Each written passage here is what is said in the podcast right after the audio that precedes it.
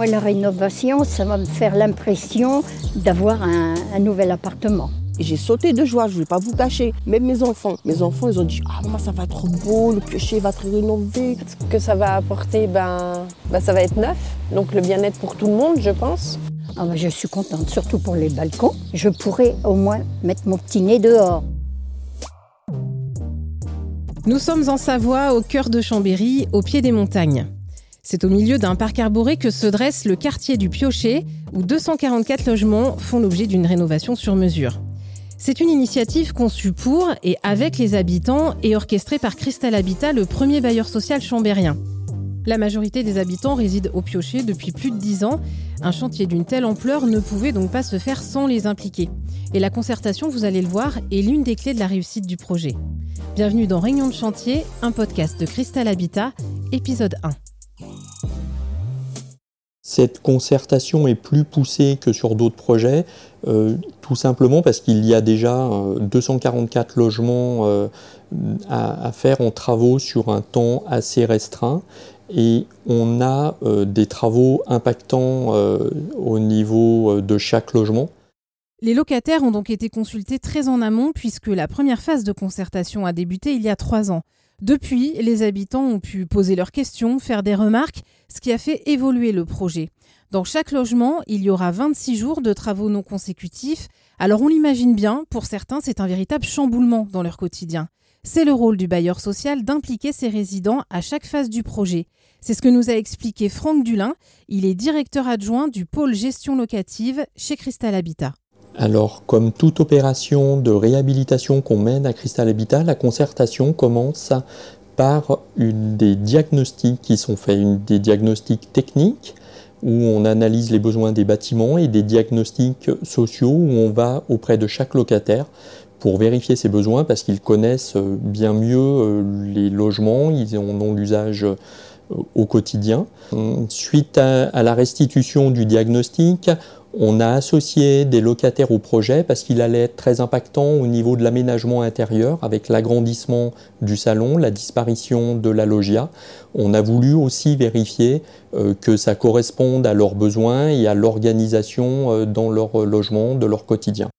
Il y a eu des courriers d'information, des ateliers locataires, des réunions de chantier, des démonstrations, bref.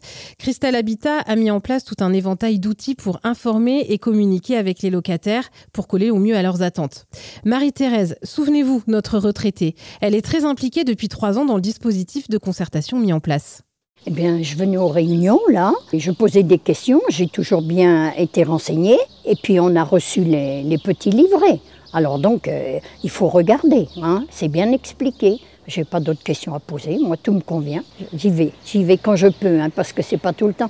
Et quelles questions vous avez posées justement dans ces réunions? C'était pour savoir pour les peintures, les changements de sol, et puis si on pouvait garder, euh, par exemple, euh, nos placards.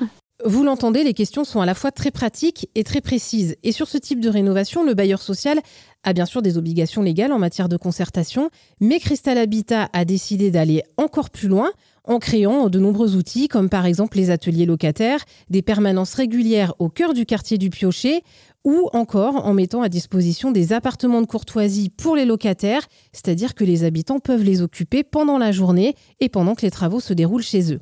Alors la concertation, c'est finalement Asia qui en parle le mieux. Cette locataire du bâtiment C a tout suivi de A à Z. C'était ouvert à tous les locataires. Tout le monde pouvait venir, que comme quoi ils avaient le projet de rénover et voilà ce qu'ils voulaient faire. C'était une présentation, voilà, euh, normale et tout. Après, il y avait des points. Après, ils nous ont dit de voilà, qu'est-ce que, vous, en pensez? C'est bien, pas bien? Qu'est-ce qui, voilà, qu'est-ce qui vous dérange, pas dérange? Après, il y avait des, avis variés et tout. Euh, chacun pensait euh, quelque chose, mais ils ont, ils ont après, ils ont continué à faire des réunions. Ils ont même demandé que, que par exemple, des personnes soient des délégués, des locataires qui représentent les locataires, qu'ils puissent parler, échanger avec nous sans le faire. Au bout d'un moment, on n'est pas des propriétaires, on est locataires, mais voilà.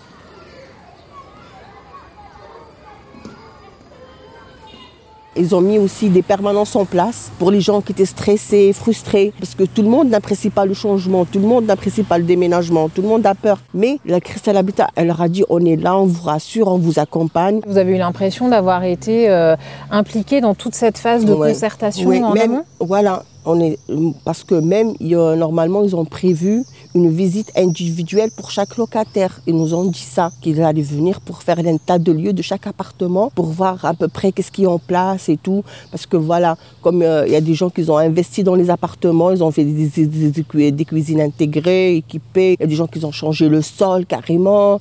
Voilà, ils ont dit, vous inquiétez pas, c'est c'est vrai que c'est de l'argent. On va essayer de voir, faire, faire un état de lieu et d'échanger avec vous et faire le mieux pour vous. Ce qu'il faut savoir, c'est que souvent les locataires restent chez eux pendant toute la durée des travaux. Et c'est le cas au piocher, vous l'avez entendu au début de cet épisode. L'objectif pour Crystal Habitat et pour l'entreprise Citinea, à qui la mission de coordination du chantier a été confiée, c'est de limiter l'impact sur le quotidien des habitants. Et pour cela, ils ont décidé de réaliser les travaux intérieurs et extérieurs de manière décalée. On a une équipe qui fait les travaux intérieurs et une équipe qui fait les travaux extérieurs. Moi, mon rôle est donc c'est de gérer les deux équipes euh, et, et faire le relationnel avec euh, donc Crystal Habitat et les locataires. Stéphane Moulin, responsable travaux chantier global pour Citinea.